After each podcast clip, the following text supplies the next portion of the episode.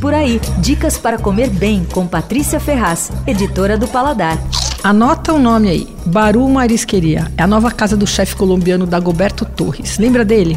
Ele abriu a Suri Cevicheria em Pinheiros, em, acho que em 2010, aí durou, ficou lá muitos anos, até o ano passado.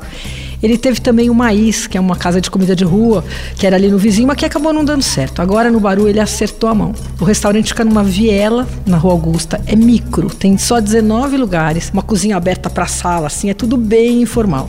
E a especialidade são os peixes e frutos do mar com sabores latinos, tudo muito leve, assim. E a equação ali é peixe fresco e preparo simples. Eu achei tudo super bem feito, com preços nada exagerados. Claro, não é barato, porque os peixes têm uma procedência, ele, ele compra de um cara que é super cuidadoso, uh, enfim, então tudo isso encarece. Bom, eu provei vários pratos ótimos, mas tem uma porção que não saiu da minha cabeça. Chama patacones com tartar de atum. Não sei se você já provou patacones, é, é uma, é uma especialidade dos países latino-americanos, são feitos com banana da terra, que a banana da terra é mais firme e menos doce que a banana comum, né? Então eles cortam em rodela, daí eles fritam fritam em óleo quente rapidamente. Daí depois, quando for servir, ele dá uma chatada e frita de novo para virar um disco.